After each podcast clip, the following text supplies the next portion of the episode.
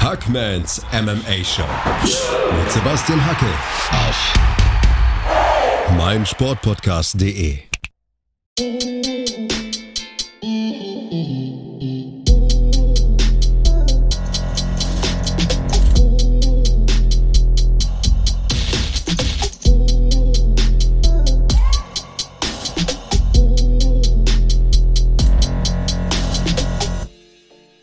Hallo da draußen und herzlich willkommen zu einer neuen Ausgabe von Hackmans MMA Show. Und äh, heute gibt es ein englischsprachiges Interview. Es sind zwar zwei Deutsche mit dabei, denn Olli Kopp ist auch mit in der Leitung. Ähm, Olli, hallo erstmal. Grüß dich, Sebastian. Wie geht's dir? Äh, mir geht's sehr gut, mein Freund. Aber wir werden gleich Ant Evans begrüßen. Und ähm, er ist zum Beispiel der ehemalige PR-Chef bei der UFC gewesen und hat mit Sicherheit einige interessante ähm, Geschichten und Anekdoten zu bieten. Olli, du kennst ihn ja schon sehr lange, ne? Wir kennen uns seit wirklich seitdem er angefangen hat bei der UFC und sind inzwischen also wirklich sehr, sehr eng befreundet und auch seit vielen Jahren schon. Ich kenne wirklich niemanden im MMA-Bereich, der so gut darin ist, Geschichten zu erzählen und sich Möglichkeiten zu überlegen, wie Fighter ihre Persönlichkeit besser in der Presse rüberbringen können.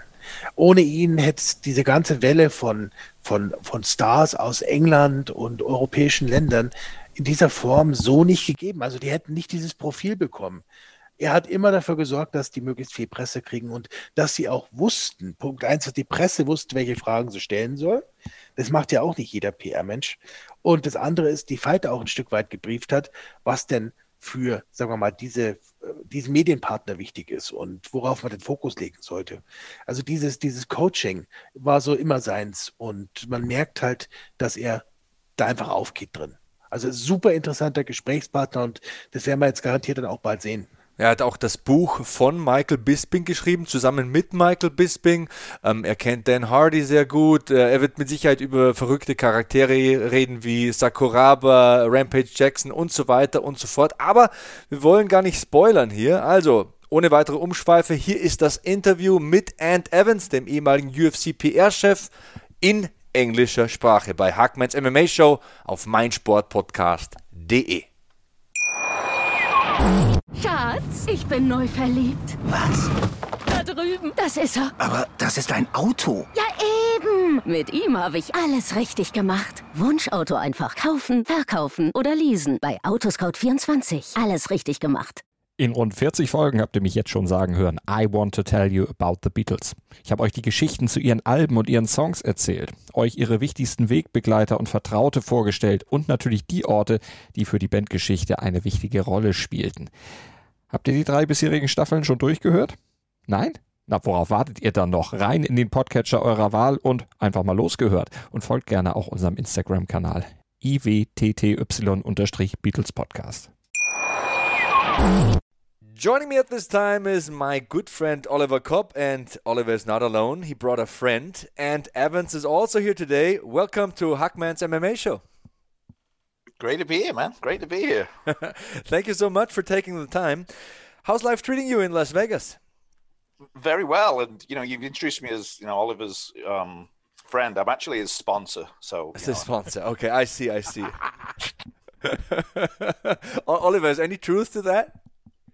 100% true. like I, I would have never worked in, in MMA without Ant's help. cool, cool. Um, and you had a 12 year career with the UFC and you had several positions within the company. I've done my research.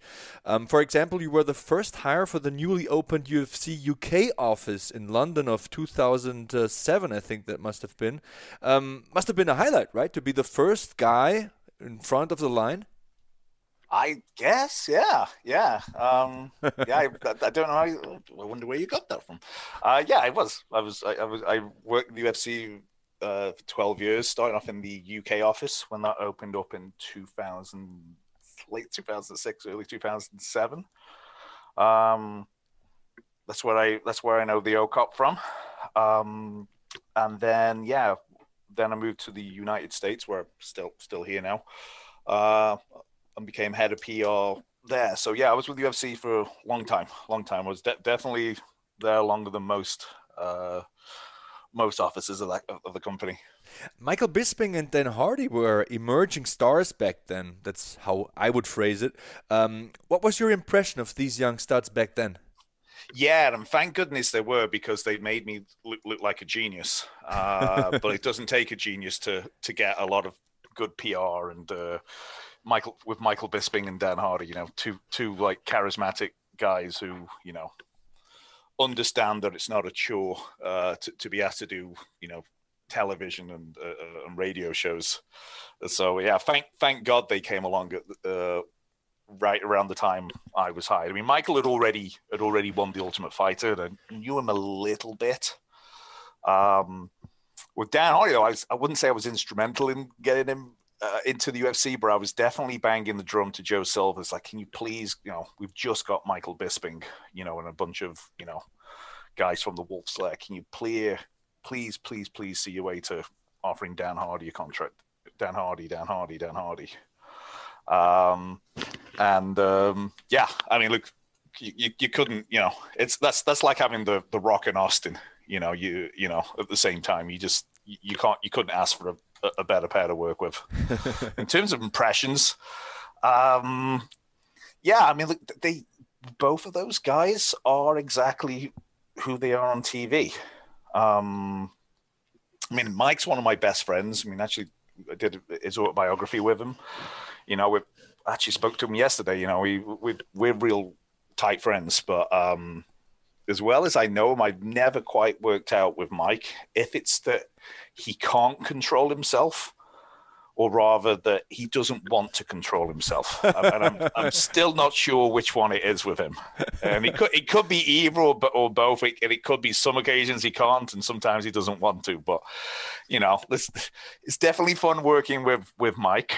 Um, especially when he decides that we he wanted once we were um, in Ireland doing a promoting UFC 72. He wasn't on the card, but again, he was like basically my one star to take to the media there.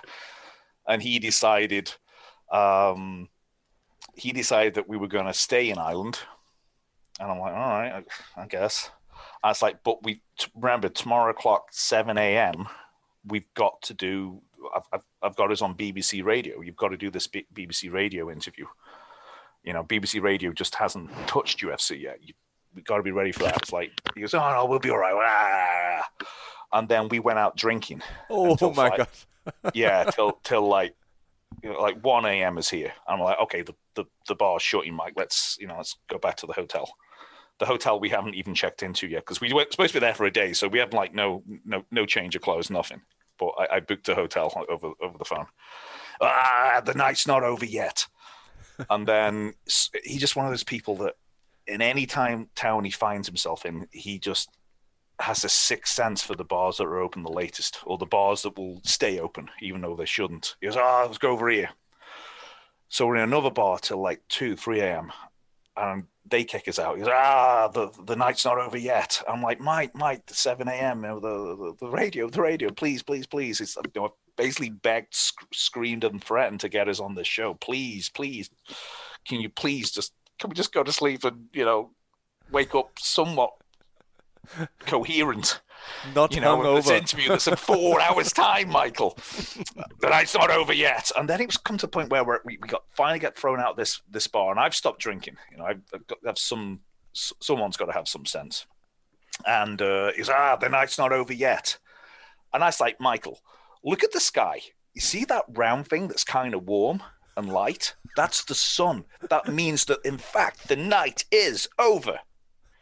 anyway, so we roll in at like six o'clock to this hotel room. We've now got to check out in four hours. And not only does he go to sleep, uh, which I knew he would, which I knew he would. Um, not only is he not answer his door, which I knew he would. I have a key. I think I've outsmarted him because he does this a lot. Well, he did this a lot. He was he's he's way more professional. Used to be, aren't we all know we're old and boring but I'm I try. I've got a key to his room, you know, one of those cards. So I hit it, and I'm getting the green light, but it won't open. He's barricaded it, so I can't get in. And I'm like, Michael, you know how important this interview is to me. Come on, please, please, please, please. He won't answer.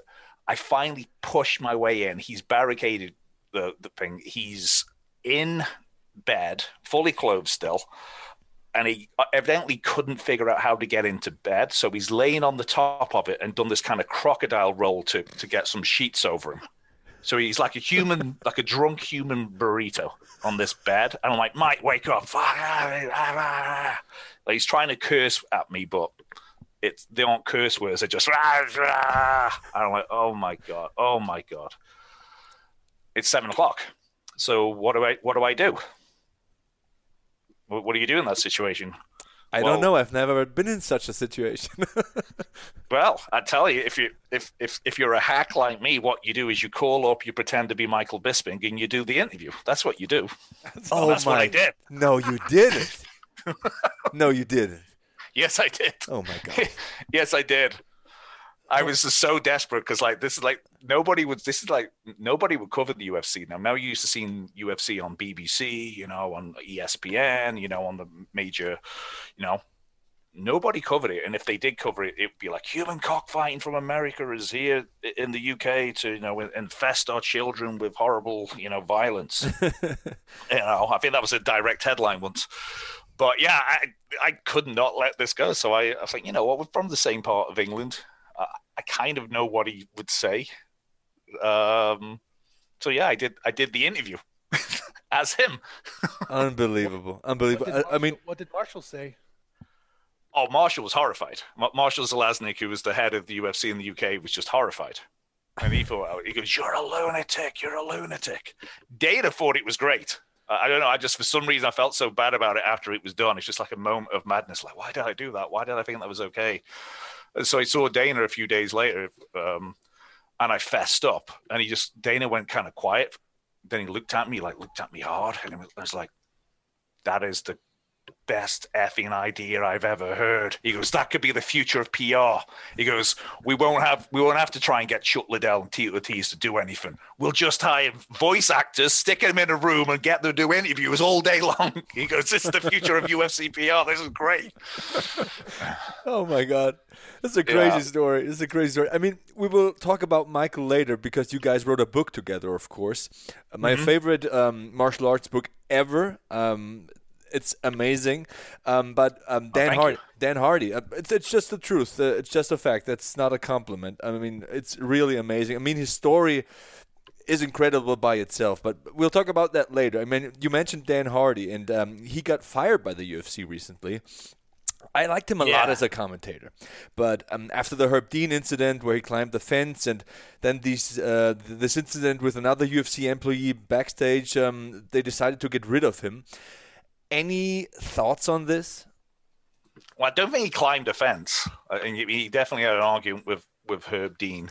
Yeah, he, I mean, which was discussed um, in MMA circles, and and uh, it uh, caused big waves. But then I think this other situation with the um, female UFC employee backstage um, broke the camel's back, and um, yeah. What are your thoughts on this? Yeah, I mean, I, I, I know who the employee is. is she, she's super talented. Um, actually, does does my old job. She's head of head of PR, and she actually does things that weren't part of my job back then. Uh, name's Vicky. She's she's fantastic. So, yeah, I like. I mean, I like them both. I mean, I think it was. Uh, it's. Um, I think. As Dan said, it was unfortunate they had a disagreement, as you do know, with with colleagues from t- time to time. It was unfortunate that uh, he chose to do that publicly. You know, not publicly, but you know, in front of certainly in front of media, which you know, I, I think was the whole. Could be seen as unprofessional. Yeah, well, de- yeah, definitely. I think I think you know, I, I know I only know that from reading Dan's statement on it. I mean, Dan's definitely very opinionated. You know, he's definitely uh, has an elevated opinion of himself. You know, like all fighters have to, because you no, Well, but that's a good point because I read his book recently, and um, he's an excellent analyst, and I like his. Yes, oh. opinions. But he has a Yeah. high opinion of himself, and uh, Yeah. that's sometimes detrimental. I think. Uh, Yeah, I mean, like I think all fighters have to have a high pin themselves because it's you know when they go up, up against somebody who's knocking you know, like he fought George St Pierre. Like George St Pierre, you know, beats everybody up, he roughs them up, he takes them down, and nobody can do anything about it. Yeah, but that won't happen to me. That's what a fighter is. Yeah, but but, but, this- he still thinks this, that he could have won that fight, and I heavily disagree. Yes, but- well, that's but you are looking at it as an objective individual. Fighters are not objective individuals. They have to, uh, they have to force themselves, and this is what you know. Um, I've spoken to a lot of fighters about this. You can you can only get honest answers usually out of retired fighters on this. Like if they were scared, if they were intimidated, while they're fighting, they they have to have brainwashed themselves mm. into thinking, yeah, I know this guy. I mean, think of fighting Francis Ngannou if you fought for too long on what's going to happen when he hits you with those shots of his, you would say, you know what, nah, I'll fight someone else. so what they have to do is convince themselves that that will not happen to them because they're special. They're the one. Yeah, that's All a good of them point. have to do that. So asking, and that's and that's the thing with you know this this thing we have these days when we um every every critic, everyone on TV, every commentator has to be an ex fighter. Well, you got a bunch of ex fighters. They're not going to behave like a someone who comes from a, bro- a professional broadcast background. They're, they're not going to behave like that. Mm. So I don't think you should be surprised from time to time when they do things like the kind of abnormal, special people, and I mean that in the best possible way that they are. Um, I mean, look with with Dan. I mean, obviously, I love his analysis. I think he's a really good commentator. He also seems Uh, like a, a good guy. I mean, but Yeah. like I said, he has a high opinion of himself, and he portrays that, and that can cause trouble in uh, media circles. Yeah, I mean, look, look, the, look, the UFC. Look, the UFC's fired a lot of people. You know, they fired me. Uh, so, you know, that's what it does. You know, a- you know, pretty much everyone used to work at the UFC and doesn't. You know, fi- was fired.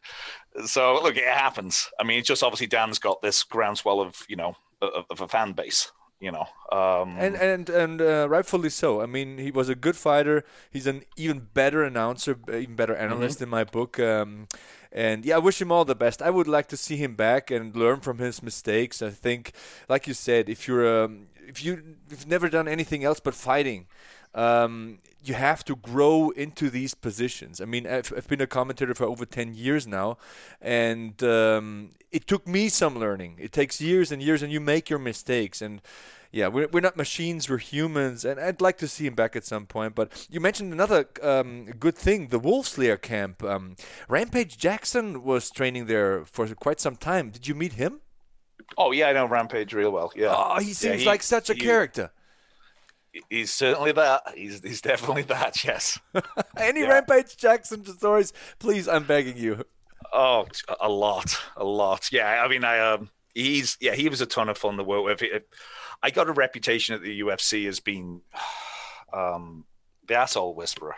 Um, the the problem. Anyone who was a problem child, who actually they thought Bisping was a problem child, he, no, he really really isn't. I find him easy to very easy to work with. You know, I just kind of accept. You have to accept these guys as if you come in thinking these guys are normal people like the like the swimmers or, or golfers, you, you're going to have issues. You, you're going to you're going to not understand the way they act. The way they act, Of you know, course. and it and it goes from little things like I remember. Um, uh, uh, I think was it you one? I can't remember which UFC it was, but it was one of the ones in in Toronto, and um, actually it was whichever one it was where Bisping fought. I think Brian Stann, and they had the flyweight title but they had the press conference in this really nice, you know, um, hotel.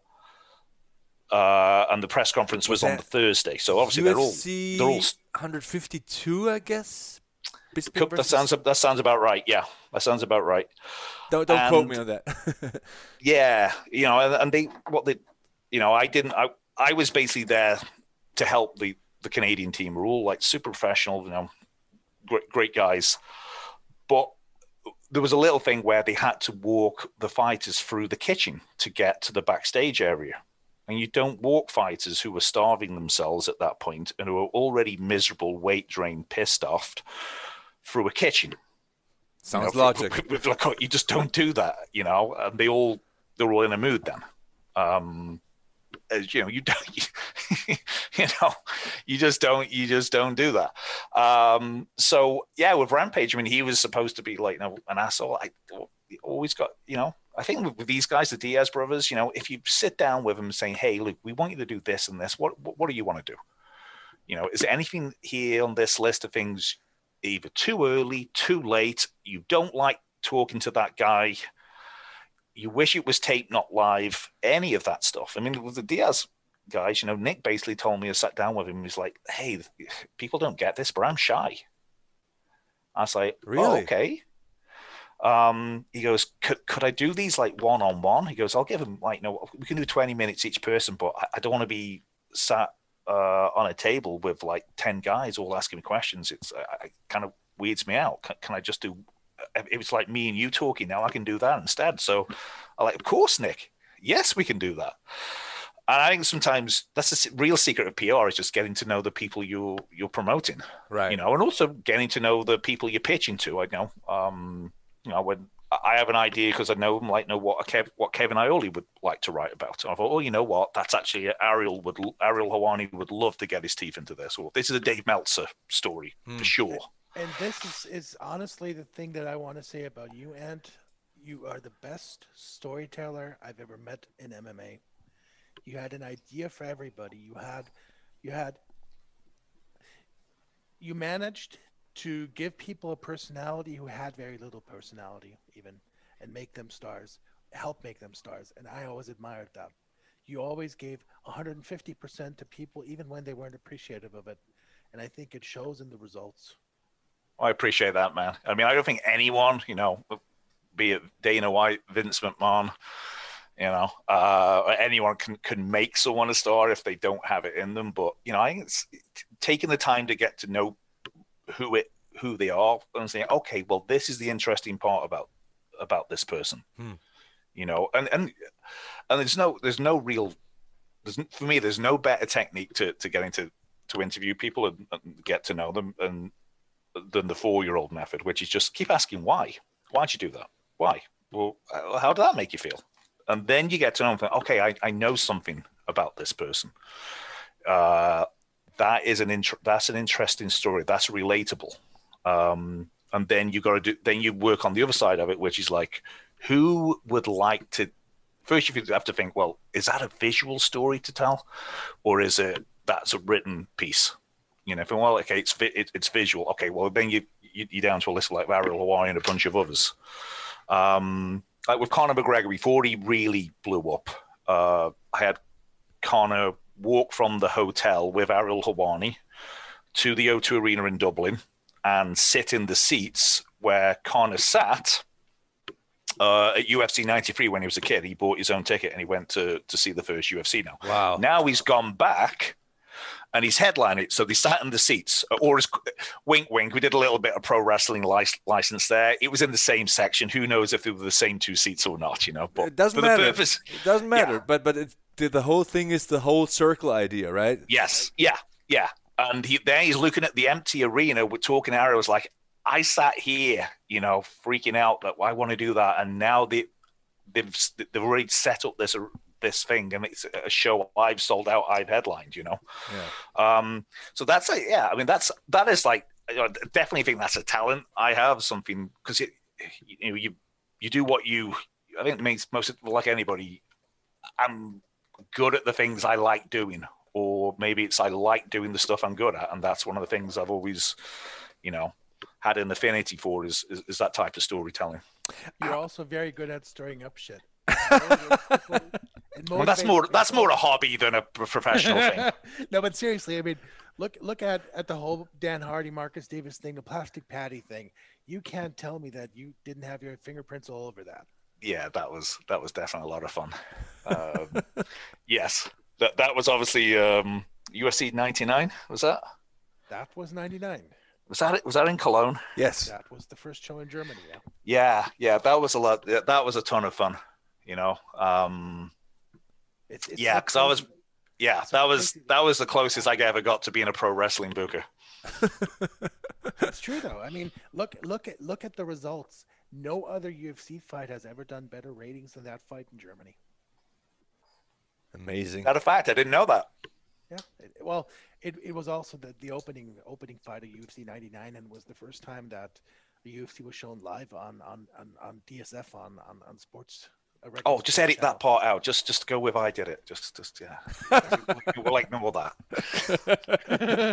I, I mean, how did you discover the UFC? Were you always an MMA fan, or did they discover you? I yeah. Um, so I was I was a yeah. I mean, I, like like a lot of people my, my age, I was you know into martial arts. You know, uh, watch all the ninja films and stuff like that. You know, very similar to that's probably why I get on with with Dan Hardy and Bisping so much. They had the same stuff. You know, they they were training martial arts. You know, looking for something that was a real martial art. You know, not a you know a phony one. And um, I got a I went from, a gas station. Uh, tell how long I've been. I, I didn't call it a petrol station. Tell how long I've been in America now. But um, I had a video of UFC one, and we put it in. And I was like, "Holy shit! I think this is real. I think this is a real fight." Because I thought it was a pro wrestling cage matches. I thought it was like you know something like an NWA cage match stuff. uh, I think this is real. And then I went back and they already had UFC two, so I got that. And then I was like hooked. And it was, you know, I was one of the guys who would have to send pay seventy dollars to get a NTSC videotape sent from America to England, and then I'd have to pay someone else to convert it to, you know, uh, PAL or whatever it is they have in the UK, so I can watch it grainy and track it and you know Bad quality. smi- y- y- yeah rolling you you know you, you guys are all wrestling fans you know um Tape trading you know, was real back yeah. then. Yeah. Uh, how did you meet Oliver? I mean, the two of you have uh, an interesting chemistry. Oliver knows, yeah. Um, I, oh yeah, you do know, don't you? You were there too. Um, yeah, he was. I think so. I, yeah, I was. I was hired by the UFC because I, I, I became. I became. I was a boxing writer. Then I was sick of basically making no money, and I thought, well, there's more money in doing the opposite. I'm good at identifying stories and pitching them. What if I don't write them? Then I can have more time to more pitching, uh, and that's a PR job. I'll pitch it develop a story, pitch it somebody else to write on behalf of someone who's paying me. And so I I was doing that in boxing and then I heard the UFC's opening UK office. And luckily I knew a few people in the UFC, like Tom Gerbasi, uh, who to this day runs UFC.com editorial.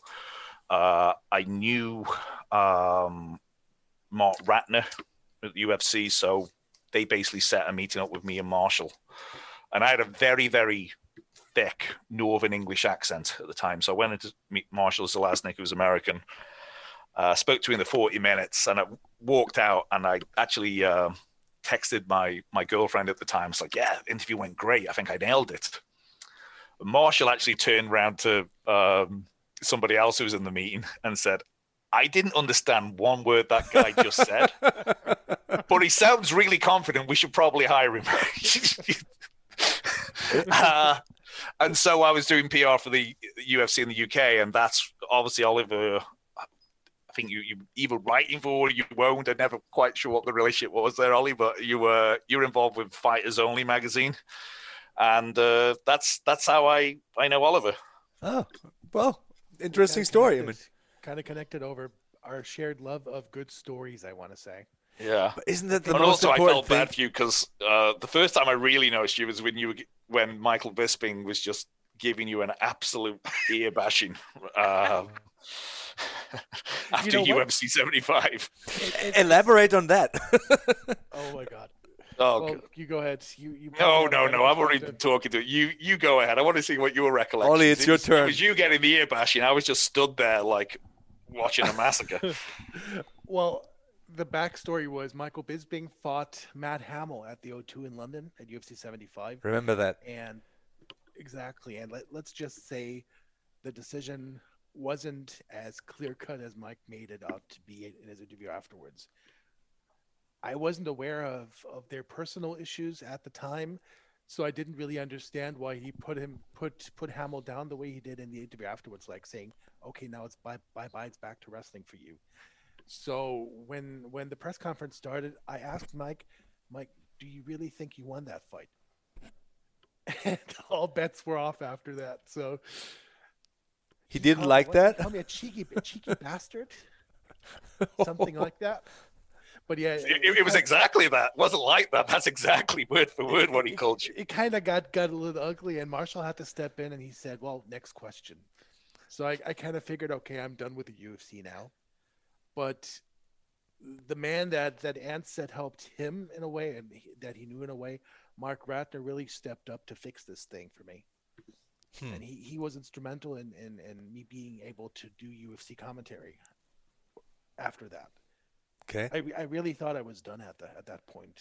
And Mike and I kind of made up at the next UFC show up in Newcastle, Yeah. but he did make it hard for me. Well, I Well, went up to him and said, "Hey, man, I'm sorry.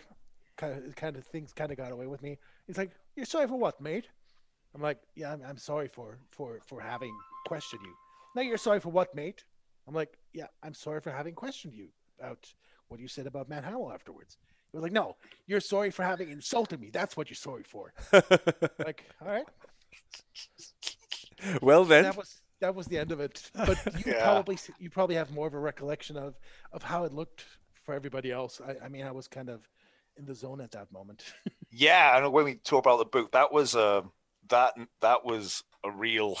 Uh, that's still hard. That whole night is still hard for Michael to talk to him. We, we uh, the only argument we had, and it was a blazing argument, like past midnight.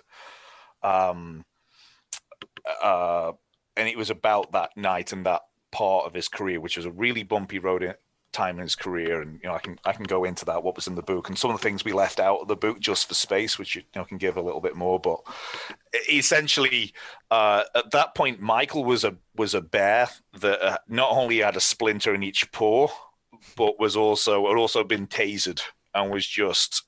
It, it you could have you could have asked that question six ways from Sunday, and it still would have set him off at that point. And if it wasn't you, it would have been the next guy. It wasn't that guy. It would have been the guy after that. Um, but yeah, you were just in the, uh, in the, and it took him a long time to realize just how he looked on, on that night. Um, which is why it was so hard for him to, you know, he wanted to skip this whole part in the book.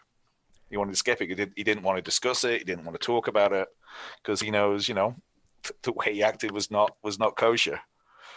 Um, but that's part of doing autobiography. You show you you show your best side and your worst sides. It's you know it's good. You know, and that, that was one of the that was definitely not one of the best nights of his life. We're gonna uh, talk about the biography soon, but um, and um, one other question: you also played a big role in the introduction of what we know as UFC Fight Pass now, and um, OTT platforms are huge these days, of course. But how was it back then, and what was your role in the UFC developing their own over-the-top content platform?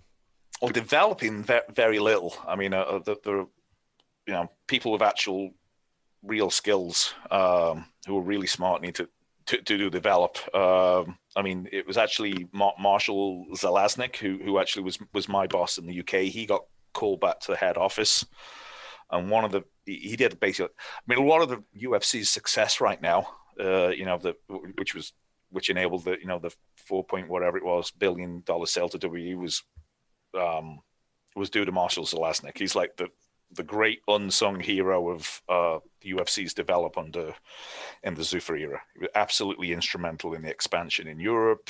Uh, you know, all the TV deals around the world, uh, the expansion into Brazil, Australia, Canada. Was all Marshall Zelaznik.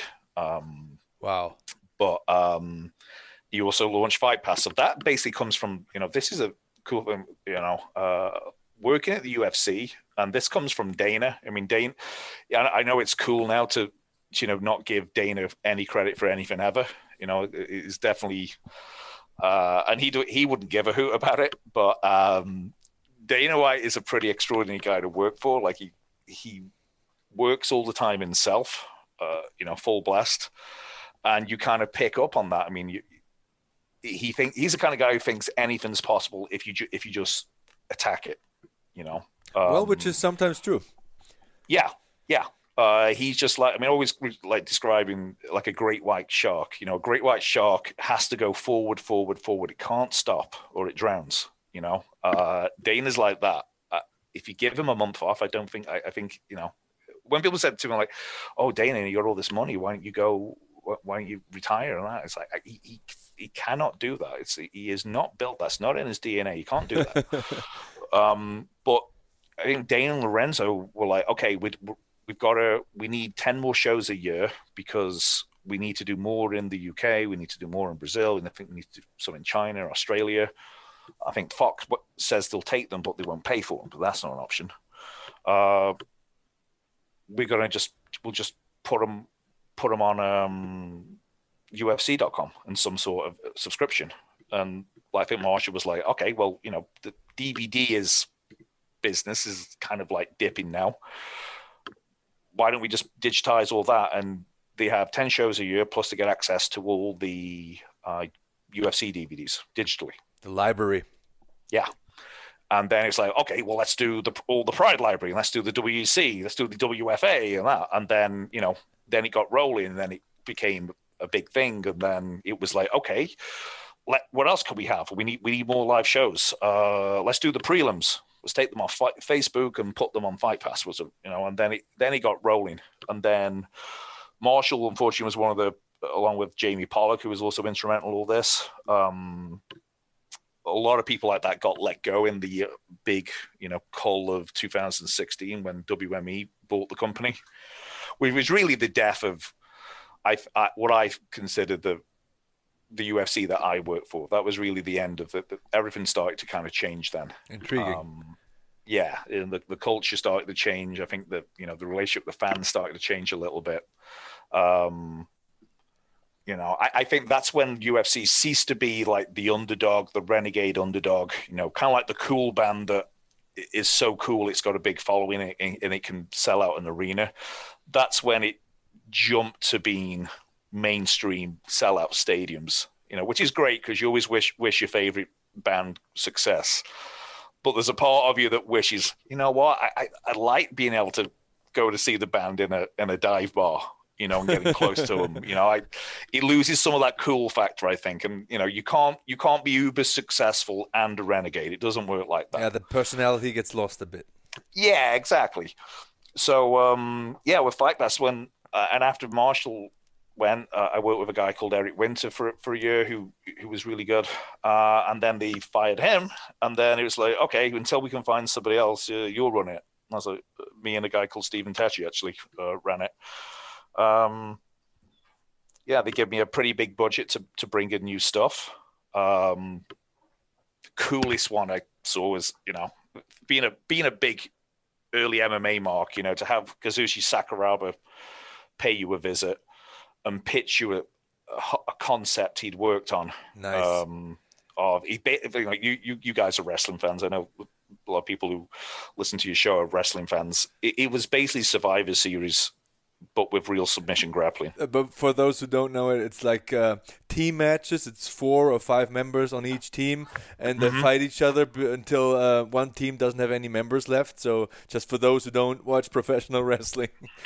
yeah, yeah, it's it's team submission grappling.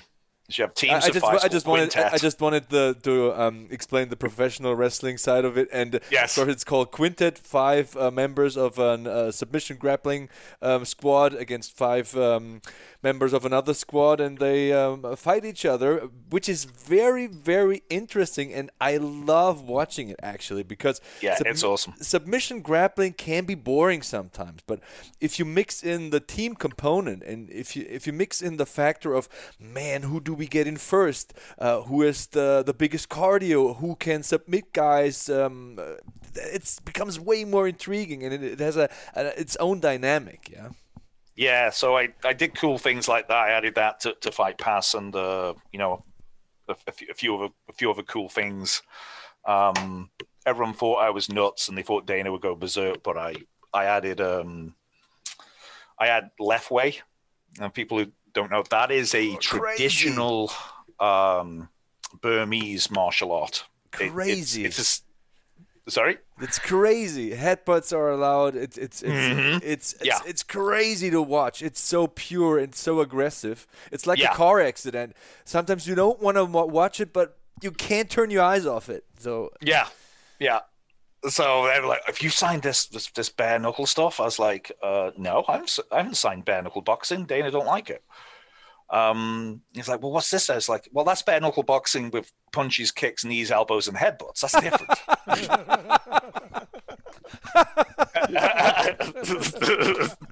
well, well then.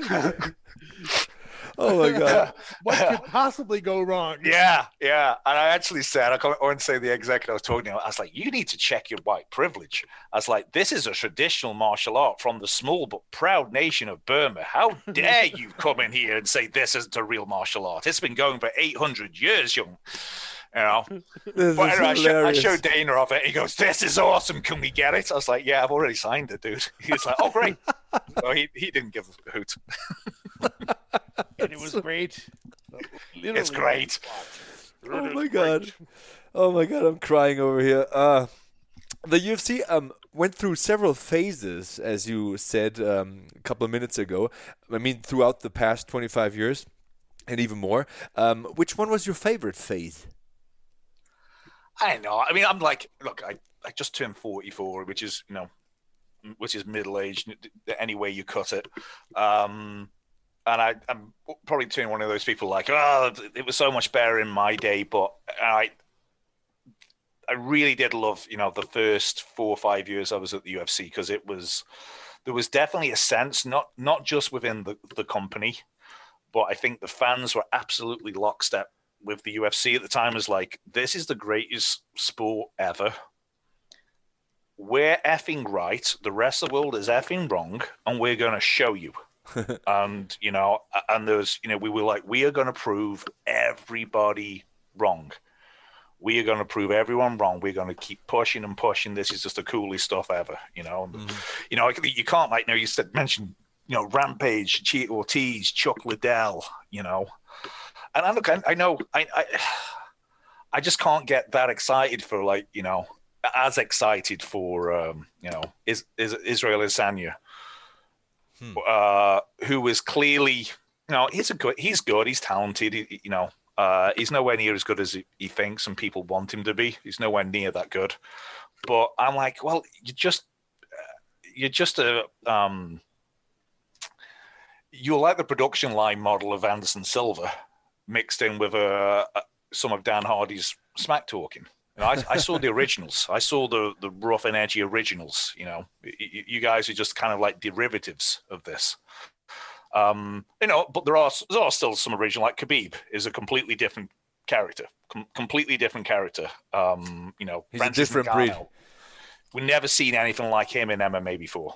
You know, with just this this just terrifying, mortifying punching power at heavyweight. We've never seen that before. You know, so I get, I get excited about that sort of stuff. But you know, when you when you're talking about the rampages and, and you know you and the, uh, the, the Randy Couture's and the and the Chuck the, the Chuck Liddells and just how just how just how renegade it was. You know, almost to the point of being you know, I wouldn't say unprofessional, but you know, when I was at the UFC and it was a, it, it was what when I loved it the most. You know, everyone was in jeans and jeans and t-shirts. Everyone, edgy. you know, partied. You know, we partied like, you know, look, I'm just like a a mid-level a mid-level guy. You know. Uh, who just happens to have a good affinity with fighters, and you know, I was, you know, we were going to like bars and shutting them down, you know, going to strip clubs and shutting them down. It was like a ton of fun, and it's not the kind of fun I get up to now. I'm a married man and uh, you know have a seven-year-old son, but at the time, I thought, well, at the time, I really thought it was quite fantastic. you know, Living the Um, rockstar life. Yeah. I mean, that was my favorite. That was having the most fun. Uh, That's about 2007 to 2011ish, right? Yeah, that exactly around that. Yeah, exactly Okay. around that. Okay. You know, Uh, uh, and there's you know there's a whole feeling around it, like you know even the media, uh, you know, like they they could see like oh god, you know this is this is getting bigger. I, I can probably make a living from this, you know, uh, which is crazy. You know the you know guys like Ariel Helwani and people like that were blowing up. And it's like holy crap, I could I could like support a family on this one day. You know. Um, so yeah, I mean, look, I, I'm older now. You know, I wouldn't want to be on the road, just you know, week to week to week to week to week anymore. That, that's just not the life I, I would live now. You know, a bit bit bit calmer, bit more mellow. But uh, I do think it's not just the fact that I'm a I'm a boring old man these days. Um, I do think there's there's an edge that's being lost. That, like I said earlier, you, you can't be the edgy, hot new thing forever Yeah. um, especially when you're, you know, you're a billion dollar industry you know, on E ESPN. It's like you you can't be the edgy rock and roll, you know. You can't be edgy and wear a Reebok fight kit. Isn't that the truth? But here's the thing. I mean, isn't that kind of a self-fulfilling prophecy that when when when when you start growing, when you start becoming more corporate, when you have the originals kind of retire and the, the new generation grew up watching those guys and actually started training for the sport specifically, whereas everybody else was kind of a ragtag bunch who kind of got into MMA through a million different means. It's to me, it's pretty obvious that this generational change is also gonna is also going to mean having fewer interesting personalities just by virtue of everybody training the same sport now. Yeah, Does that make any de- sense? yeah, it does. It def- yeah, there's definitely a uniformity, and you know, uh, and also a lot of copycats. I mean, you know, um, Conor McGregor wasn't the first person to uh, to be. You know, I'm talking about his previous incarnation because you know, you know, for for reasons I think are obvious, he doesn't he doesn't talk smack anymore. Um, and I don't think we'll ever see that Conor back ever again. Uh, I think it's pretty obvious why, but um, you there's definitely people like this is successful i'm going to do that you know and then it, it takes somebody coming along who is genuinely unique and you know and not just in the, the way they train but in, in times type of personality like Khabib who was a massive massive massive star um too bad he's retired so early but uh Well, good for him. Yeah, well, yeah, exactly. Good for him. You know, like you could be happy for the individual, but also as a fan, go, oh, God, I wish he didn't. I wish he didn't. you know, Of course, of course. you know, you you you can you can be happy for the individual, but sad as a fan but for, in those situations. You but yeah, like be. Ollie's right. You know, we, there's definitely that. um You know that the sport's kind of had to grown up. You know, it's it's not. It's, it's not it's not punk rock anymore, you know. It's stadium rock. It's- it's the other the other thing is when when we worked with the brand, you you obviously more hands on than I was, but everybody was passionate for for Yeah. everybody was passionate to help it grow. Whereas it seems more like it's a very corporate environment now where people don't really get hired for their expertise anymore in terms of MMA, but more for what they bring in terms of corporate functions. And it's pretty obvious that if you have less passion going in, it's gonna be a less passionate product in a way. Yes, that's absolutely right. I mean, there was definitely a sense of, you know, when when they started hiring a bunch of people. I won't, I won't like name names, you know, decent enough people, but they there was definitely conversations I would have, you know, or, or sly glances I would, you know, have with, you know, a, a Joe Silva or someone like that, going like, where were these people five years ago when it was hard? You know, hmm. they, they weren't here with us in the trenches then, were they? But now all of a sudden they're here like, oh, we've arrived to save you. I'm like, no, you're, you've arrived because we've made it a success. Otherwise, you you would have stayed at the NFL or wherever the heck you, you're from, you know. Or, Burton, Burton. yes, you know, yeah, snowboards or some other ridiculous nonsense like that. You know, there's definitely that sense, but that look, that again is, is that I got to you always got to check yourself. Is that a real thing uh, uh, that any objective person would would identify, or is that just you know my butthurt feelings? Well, don't know. Probably a little bit of both, but Probably both. if, if you're if you're being honest, the passion from the fan base doesn't seem to be where it used to be as well. It may be more more successful in in terms of the peaks, but people also start started picking and choosing after after a couple of years of having too many cards. yeah, there's there's definitely there's too many cards to, to, to maintain that. But you know the the way you know look at WWE too. You know the way the way the the the, the demands that people who are paying you know enormous fortunes for uh, for for live shows. They're they're dictating. We want more. We want more cards. We want more cards. We want more cards. So the UFC is like, okay, we can do that. We can do that. Oh, oh, you want two cards uh, a week? We can do that too and I, you know, as I, I once I said, you know, um, said the think Lorenzo was it was there. I was like, look, as cool as this stuff is, and I and, and you know, hardly anyone in the world thinks it's cooler than I do. As awesome as this stuff is, it's still staying home on a Saturday night, and not everyone wants to stay home on Saturday night every week for the rest of their lives. Good And point. that's kind of what we're asking them to do now. Good point.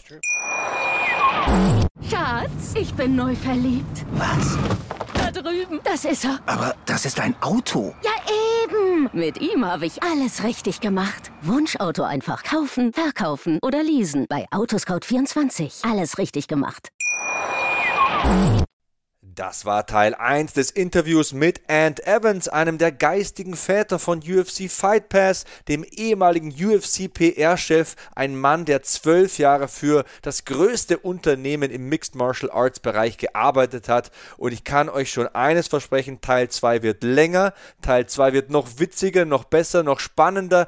Er spricht über Michael Bisping, über das Buch, das sie zusammen geschrieben haben, was Michael Bisping für ein Charakter ist, erklärt die Freundschaft zu Michael Bisping, aber auch das besondere Verhältnis zu einigen anderen spektakulären Charakteren im Bereich des MMA. Es sind Geschichten dabei zu Mark Coleman, zu Sakuraba und auch Geschichten, in denen Ant Evans auf die neue Generation des MMA eingeht, zum Beispiel über Jorge Masvidal wird da gesprochen und so weiter und so fort.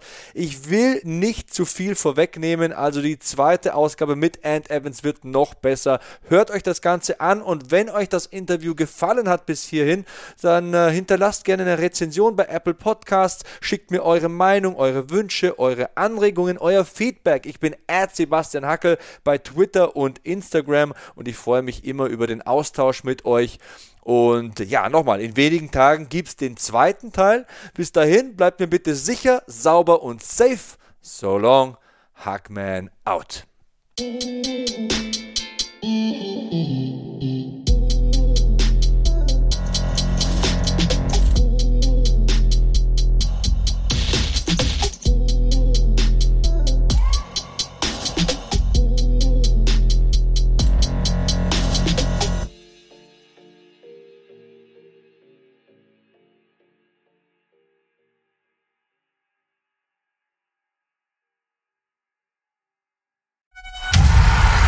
Hackmans MMA Show mit Sebastian Hacke auf meinsportpodcast.de.